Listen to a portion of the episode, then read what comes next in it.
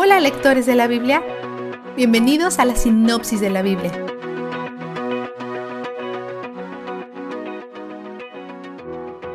Ya escuchamos de Elifaz y Bildad, que dieron sus razones por las que la vida de Job se desmorona. Hoy conocemos al tercer amigo de Job, Sofar.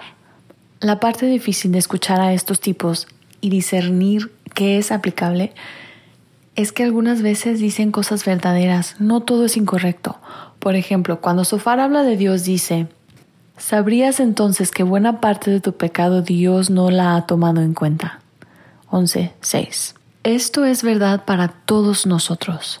Todos merecemos la muerte, pero Él es misericordioso, nos deja vivir. Hasta podemos vivir en su tierra y respirar su aire y comer su comida. Esto es mucho más de lo que merecemos. Eso es su gracia. Sofar dice muchas cosas que son verdad acerca de Dios. Es cuando empieza a sacar conclusiones de Job que las cosas toman un giro a la izquierda. En este punto parece que Job está exhausto por los ataques de sus tres amigos y empieza a ponerse sarcástico con sus respuestas para ellos. Dice, no hay duda de que ustedes son el pueblo. Muertos ustedes morirá la sabiduría.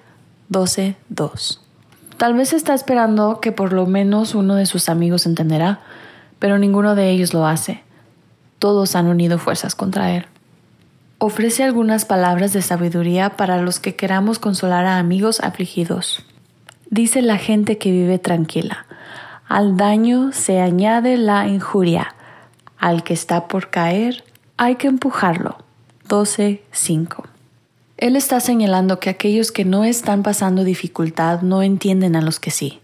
De hecho, sienten desprecio por ellos, no compasión. Job está empezando a sentir su desprecio por él. Tal vez algo de esto está arraigado a los celos.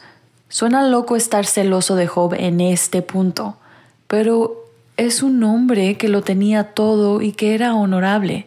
Este periodo después de los recientes desastres podría ser la primera vez que sus amigos se han sentido superiores a él y saltan a la oportunidad de tratar de señalar sus pecados.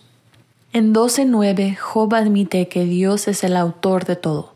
Aun cuando él no es un agente activo en lo que está pasando, Dios no cometió estas acciones contra Job, pero Dios pudo haberlas detenido y no lo hizo. ¿No sigue siendo una especie de final para él? Esto es un aspecto misterioso del carácter de Dios. Él no es un agente activo del mal, pero es una parte necesaria de la historia que está escribiendo. Hablaremos más de esto a medida que avanzamos en las escrituras, así que no te obsesiones con esto. Mientras tanto, resiste al impulso de sacar conclusiones de Dios basadas en lo que tú piensas que merecen los humanos a menos que primariamente recuerdes que merecemos nada más que el infierno y la muerte. Este tipo de privilegio es una trampa peligrosa. La mayoría de, si no es que todas nuestras frustraciones sobre las acciones de Dios están arraigadas a la mentira que merecemos algo. La palabra merecer está saturada con el veneno de privilegio. Las empresas lo usan en la publicidad para atraer y alimentar a nuestro egocentrismo. Los anunciantes saben lo ingenuos que somos cuando se trata de nuestra comodidad y placer. Por la misericordia y la gracia de Dios, lo que sus hijos tienen como promesa es que no recibimos lo que merecemos. Y eso es algo bueno. Vistazo de Dios. Aunque Él me mate, seguiré esperando en Él. 13:15.